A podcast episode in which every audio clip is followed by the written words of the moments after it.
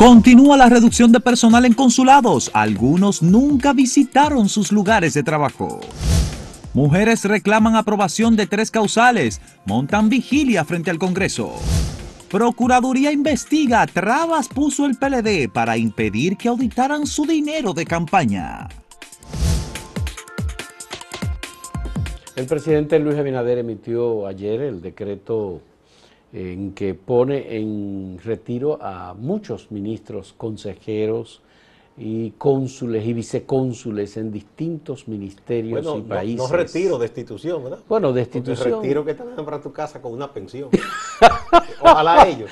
Bueno, están haciendo una reforma de la administración pública y esa reforma implica, en una situación de crisis como la que está el país, una reducción de personal y esto es lo que estamos diciendo con el retiro. No es puesta en retiro con pensión. No, no, sino que... Es retiro de la administración destituido.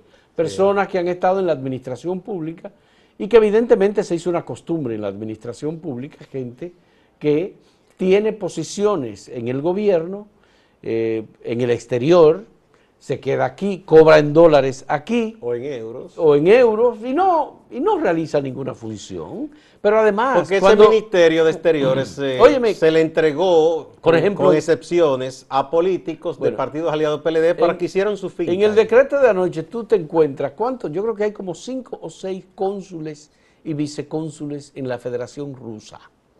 Tú dices, bueno, pero de verdad, en Rusia se necesitan tantas personas para desarrollar o desempeñar esa función que solo una persona puede hacer. Bueno, es un territorio grandísimo, pero no tenemos tantas relaciones comerciales como para tener tantos cónsules. Yo me, yo me refiero Porque si fuera territorialmente, ¿verdad? Pero no es así. No, no es así, de ninguna manera. Entonces, y además en cada una de esas ciudades o, o en las distintas ciudades de Rusia, hay eh, cónsules dominicanos. ¿Es necesario eso? Pero mira, Rusia es inversamente proporcional a lo que pasa en Haití. Porque en Haití, que es un país muy pequeñito, y ahí sí es verdad que habían muchos cónsules y vicecónsules. En cada ciudad haitiana. No, no, pero no solo en cada una muchísimo. Y, y, gente que uno no sabe qué hacía. Se sospecha que hacían algunos, ¿verdad? Sí. Eh, buenos negocios, pero, pero una barbaridad todo eso. Bueno, entonces esto eh, evidentemente que eh, se hace como parte de un saneamiento de la nómina y un saneamiento del personal al servicio del Ministerio de Relaciones Exteriores. Eh, obviamente ahí nosotros vimos personas eh, designadas que están en los medios de comunicación y se quedaron en el país y fueron designadas por el anterior gobierno. Sí, sí, Incluso algunos bailaron en los medios cuando recibieron el decreto. y todo el mundo vio que se quedó aquí, punto. Entonces, me parece que esto eh, es, es, una decisión importante. Bueno, entre esas personas destituidas, para usar el concepto correcto, se encuentra un comunicador, un eh, comentarista de radio, que eh, ayer precisamente le fue restituido un equipo de cuatro personas de seguridad y que finalmente el presidente también echó atrás esa decisión. De ocho eh, se les redujo a cuatro. De ocho. Y después, posteriormente, por la reacción de indignación de la ciudadanía, entonces... Fue una lectura correcta de lo que estaba pasando. Exacto. Muy correcta. eso es importante. Por parte del presidente de la República, hay que, hay que, hay que poner el oído en el corazón de la gente, del pueblo. Y se echó hacia atrás. No, y no solamente eso, sino que cuando usted tiene una historia de agresión, de, de ditirango, de malquerencias, de eh, eh, desafueros eh, bueno, inconsistentes, lamentablemente la gente no lo perdona, Gustavo. Extravagancias en general. Eh, y sobre todo cuando usted dispara con, contra personas con mucha dignidad, como, como ocurrió en el día de ayer contra una periodista solvente, de una honorabilidad. Ahí yo creo que gente así se queda en el intento, porque... Sí, se queda en el intento. Porque a una persona, ¿verdad?, con la resiedumbre eh, ética, moral, con la integridad, eh, como la que eh, hubo el intento de agredirla, porque yo digo que no, usted agrede el que puede, o ofende el que puede, a veces hay gente que lo intenta. Sí. desde su cueva, pero, Definitivamente. No, pero no, no, no se puede. La decisión final del gobierno ha sido, bueno, nada de dedicar personal militar para favorecer a esta persona.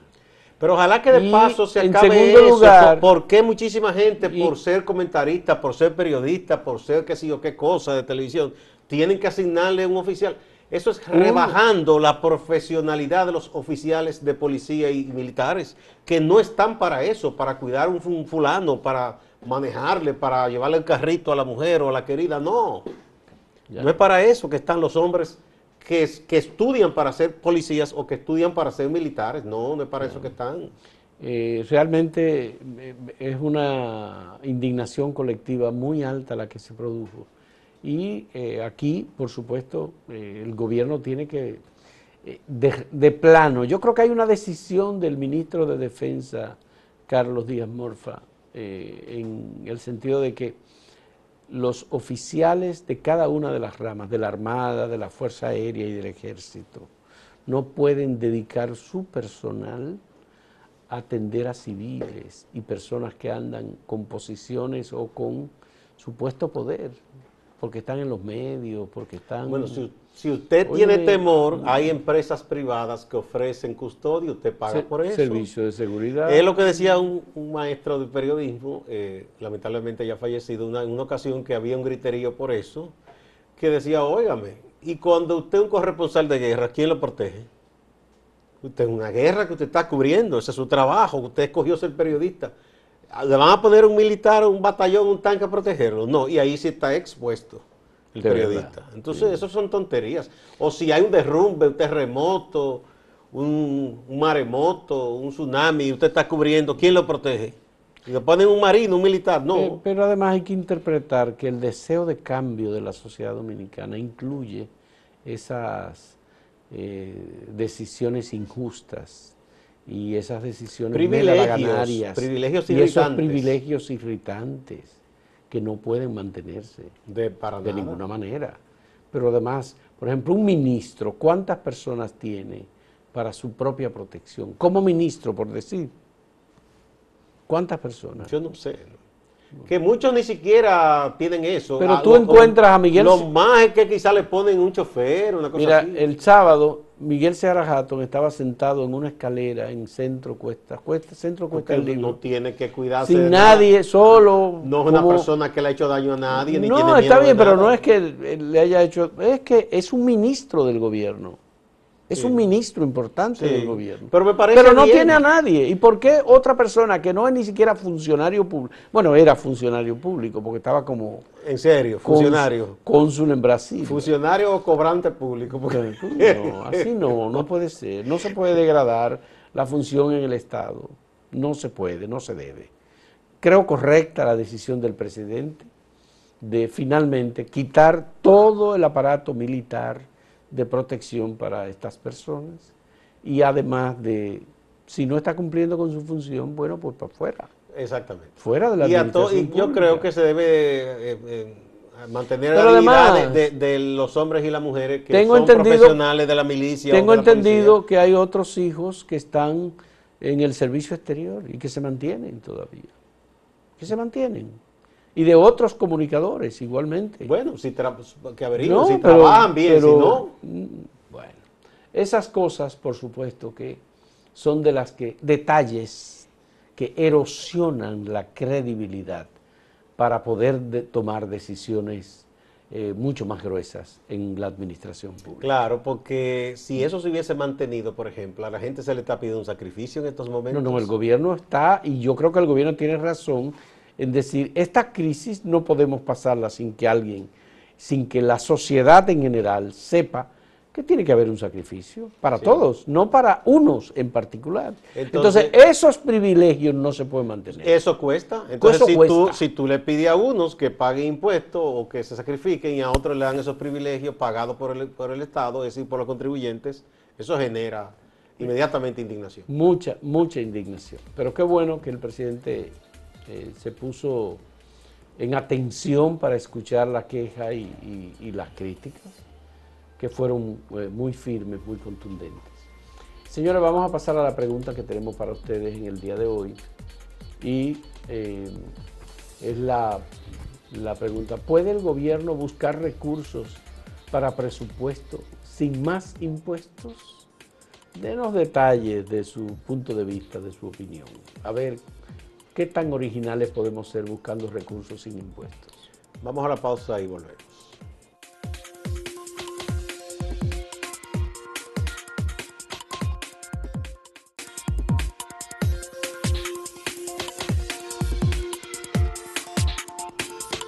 Es un viejo dicho de la política que el poder eh, prolongado, extendido, corrompe y que el poder absoluto corrompe absolutamente. Esto eh, con motivo de lo que anunció la Procuraduría de que va a investigar por qué el PLD, que fue gobierno durante 16 años consecutivos, sin contar cuatro antes, es decir, 20 años de gobierno en los últimos lustros, puso trabas a un organismo del Estado que tiene una responsabilidad, que es auditar el uso de los fondos públicos, que es la Cámara de Cuentas. El PLD no permitió, a, la luz de lo que se ha, estado indagando, puso eh, tropiezos, que se indagara el uso que daba a los fondos millonarios que recibía, tanto de los fondos públicos que se dan a través de la Junta a los partidos, como de los contribuyentes, que cuando un partido está en el poder, hay mucha gente generosa, entre comillas, y, da dinero a manos llenas. Es eh, un hecho comprobado, tanto nosotros como otros medios indagaron en un momento el depósito del uso de fondos y el PLD nunca lo presentó. Todavía creo que ahora recientemente lo presentó cuando se fue, ahora sí. Pero en su página nunca estaba, la Cámara de Cuentas nunca colocaba la auditoría, como una historia que publicamos del compañero Julián Herrera. Entonces, eh, el Procuraduría está investigando qué pasó. Parece que desde la Cámara le han dicho, bueno, que esta gente presionaba o algo. Entonces, eso es un ilícito, ah, muy claro. Usted no puede entorpecer el cumplimiento de la ley. Mira, Gustavo, hay una coincidencia ahí. El secretario general del Partido de la Liberación Dominicana durante todos estos años fue Reinaldo Pared, que a su vez era durante todos estos años el presidente del Senado que a su vez el Senado es, por la Constitución de la República, el que designa a los miembros de la Cámara de Cuentas. Hubo un interregno breve en que él no fue cuando aspiró a la candidatura, que pusieron a Cristina Lizardo. A Cristina Lizardo, temporalmente, pero muy pequeño, muy cortito. Entonces hay una relación, eso es unos puntos... Son vasos comunicantes. Comunicantes, exactamente. Que, y no digo que sea necesariamente una responsabilidad personal de Reinaldo Paredes porque Reinaldo Paredes cuando ha tenido que rendir cuentas, él en términos personales ha rendido cuentas. Pero en este caso se trata de la estructura del partido. Y ahí hay fondos que todavía eh, nadie sabe cómo es que se utilizaron. Por ejemplo. O se obtuvieron. Donaciones, no, no, se sabe que se obtuvieron. Donaciones otorgadas por Odebrecht u otorgadas por Ángel Rondón al Partido de la Liberación Dominicana quiénes fueron los receptores.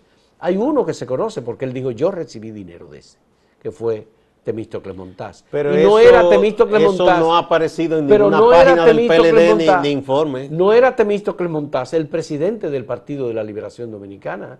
Él no era, tampoco era el secretario de Finanzas. Ni jefe de campaña. Entonces, el secretario de Finanzas del Partido de la Liberación Dominicana era Víctor Díaz Rúa. Era el secretario de Finanzas del Partido de la Liberación Dominicana. Obviamente ahora Víctor Díaz Rúa no está en, la Secretaría de Finanzas del PLD. No, ya no está en el PLD. No está en el PLD. Está en Fuerza del Pueblo. Entonces, obvio, aquí hay que ver cuáles son, y qué bueno que Miriam Germán ha dicho, hay que investigar cuáles son las razones. ¿Por qué? ¿Qué mecanismo, qué mecanismos se utilizaron para impedir que la Cámara de Cuentas, que tiene la obligación de supervisar, analizar, buscar cómo se utilizó el dinero que el Estado entrega, porque la Cámara de Cuentas audita a todo aquel que recibe fondos públicos.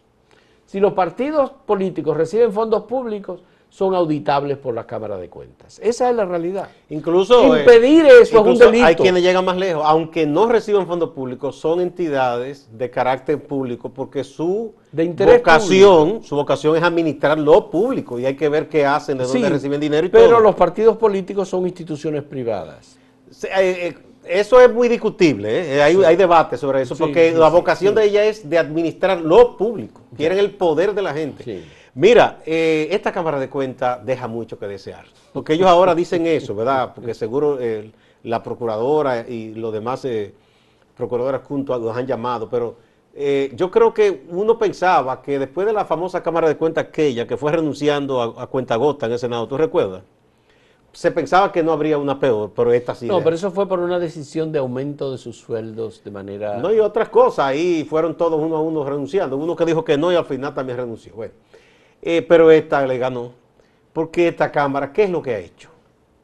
¿Qué, qué aporte? ¿Qué- Bueno, el Entonces, le está demostrando en ese caso cobardía. Porque si, se, si le tuvo miedo al partido de poder para cumplir con la ley, ¿de qué estaba? ¿Para Bueno, qué sirvió? Parece que Hugo Álvarez Pérez, el presidente de la Cámara de Cuentas, ha sido bastante bondadoso, bastante eh, magnánimo, por decirlo así, con los dirigentes del Partido de la Liberación Dominicana en su condición de dirigentes del PLD y en su condición de ministros y funcionarios de la pasada administración. Él nunca hizo la auditoría de Punta Catalina que le pidió Bueno, pero ni- la Procuraduría General de la República. Ni Los Ángeles son tan bondadosos. Gustavo. ¿sí? Porque Los la Ángeles- Procuraduría se la pidió. Parece que el procurador, bueno, pudo haberle dicho formalmente, haga esta auditoría y después lo llamó y le dijo, mira, no le dé mucho, mucha importancia Oye, ni los dioses son tan bondadosos. a esa solicitud. Los dioses griegos peleaban uno con otro. Bueno, ahí hay unos pleitos terribles. Esa guerra de Sí, Troya. Sí, Eh, eh, ¿verdad? Eh, es que eso es, una cosa Bueno, eh, que, que no tiene sentido que esa Cámara de Cuentas va a pasar a la historia con una, cosa, una Cámara totalmente eh, infuncional. bueno. Pues qué bien que la Procuradora General de la República haya hecho esta declaración. Y al mismo tiempo uno tiene que, que recomendarle a Miriam Germán Brito como procuradora que hay muchas cosas que están pasando y la gente está a la expectativa de por dónde que va a venir, cuándo es que va a comenzar. Ella lo decía ayer en su Eh, Es declaración. mucho el trabajo, es mucho. El trabajo es muy arduo. Hay que pedir información a las instituciones financieras, hay que ir a cada departamento. Hay que sustentar bien cualquier investigación bien. para que no haya Ella problemas. dice, y, lo, y, y creo que tienes razón, lo que propone el Ministerio Público es una teoría de la cosa, Sí. de lo que sea. Lo que llaman una teoría del caso. Una teoría Entonces, debe del sustentarlo caso. después. Entonces eso hay que presentarlo de modo que sea sustentable frente a un tribunal o a unos jueces o a un juez que en realidad eh, usted debe saber que también fue designado ahí por la pasada administración. Entonces, obviamente, la idea es que los jueces toman decisiones en base a los planteamientos de las leyes. ¿Violación de la ley, sí o no? Bueno, pero yo creo que si se sustenta bien, los jueces no tienen, no son tan tontos, ¿eh? Porque vimos jueces cambiar eh, según, según el viento. Y ellos también no son tontos, ¿eh? Bien, vamos a, a una pausa, pero antes veamos de nuevo la pregunta. ¿Puede el gobierno buscar recursos para presupuestos sin más impuestos? Detalle su opinión. En un momento volvemos.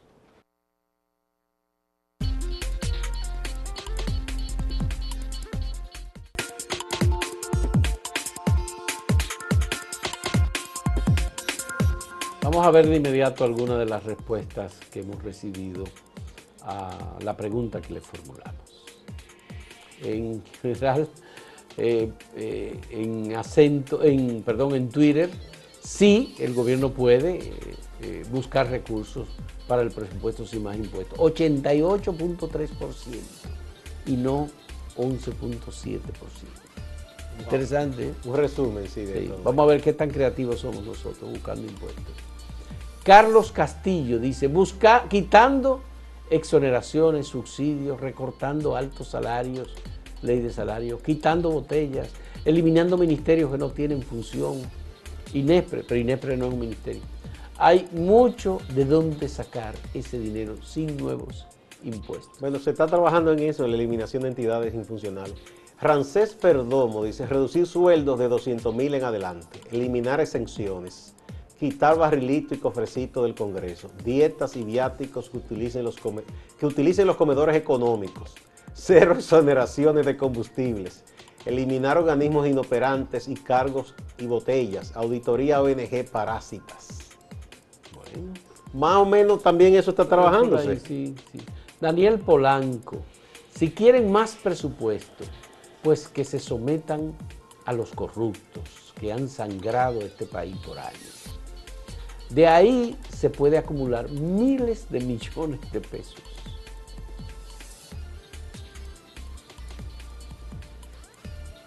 David Eduardo dice, hay fuentes que no son necesariamente onerosos para la clase media. Si se hace un verdadero sacrificio en el gasto de elementos superfluos, podríamos ahorrar más. Además, si aumentáramos los gravámenes a sectores como la minería y AFP, entre otros, podríamos tener más ingresos. Tú ves, esta es una, propuesta también. Ya, así es. Eh, Euménides Moscoso, claro, las medidas impositivas son necesarias, solo que el gobierno tiene que analizar bien en estos momentos a qué sector de la población dirigir esos impuestos. Amadeo Alcántara dice, podría ofrecer incentivos en determinados sectores y de ese modo dinamizar la producción en los mismos y por tanto generar más ingresos. Ese también es parte del plan que muchos han dicho, que si la economía se dinamiza se va a recaudar más. Eh, Sociedad Civil RD dice, cogiendo más dinero prestado. Eso me, huele a un poco de mofa. Eh, mofa puede sí. Chess Master dice, que respondan los economistas, ellos saben. bueno, pues así es, aquí estamos. Eh, hay quienes plantean que el tema del gasto tributario, es decir, las exenciones que ya dijo Miguel Seara Hatton, que van a eh, analizarla una por una. Por ahí están también buscando formas de aumentar los ingresos públicos. Vamos a pasar a nuestro compañero Máximo Laureano en Santiago que como cada día tiene informaciones importantes de Santiago y la región del Cibao. Máximo, adelante. La situación ocurrida en la planta distribuidora de gas licuado de petróleo, Copegas, en el municipio de Licey al Medio, ha dejado al desnudo una situación muy preocupante en la provincia de Santiago. Y es que los hospitales de atención para adultos no tienen unidad de quemados. Por eso tuvieron que ser trasladados algunos de los pacientes hacia Santo Domingo. Esta situación la explica el director del Hospital José María Cabral Ibáez, Antonio Hilario Reyes. Es importante eh, recargar que en el Cibao no existe una unidad de quemado por lo cual eh, es importante que se haga una unidad para que estos pacientes cuando nos llegan, uno atenderlo y no referirlo a la capital. Hasta el momento se han contado tres fallecidos de la explosión en la distribuidora de GLP. Dos personas que fallecieron en el lugar del hecho, uno dentro de la envasadora y otro en los alrededores Luego se sumó otra persona que falleció en Santo Domingo. Hay datos de que hay otros fallecimientos, pero esto no ha sido confirmado de manera oficial.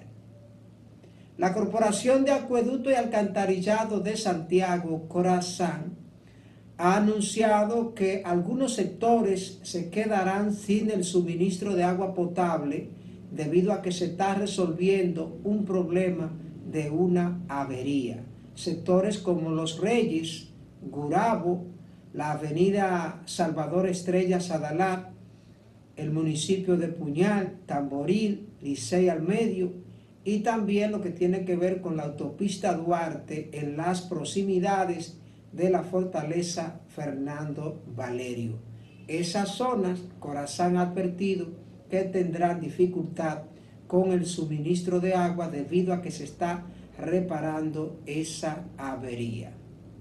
El Gran Teatro del Cibao, la dirección que está al frente ha anunciado una agenda de actividades que arranca en el mes de diciembre con, varias, con varios actos que tienen que ver con la Navidad. Esta agenda se extenderá hasta agosto del 2021, según informaron las autoridades de esta institución. Nelson Carela, reconocido dirigente del Partido Revolucionario Moderno, de la línea del expresidente Hipólito Mejía ha sido designado como el encargado regional de la Dirección de Aduana con asiento en Santiago. Los empresarios locales, a la cabeza Fernando Capellán de APEDI y Miguel Lama de la Corporación Zona Franca, encabezaron una reunión con legisladores de Santiago donde trataron varios temas. Entre estos temas, el puerto de Manzanillo, el rescate del río Yaque, entre otras situaciones que atañen el desarrollo económico de Santiago. La actualidad noticiosa desde esta región con Santiago de los Caballeros como centro. Distante pero pendiente siga con la programación de Acento TV.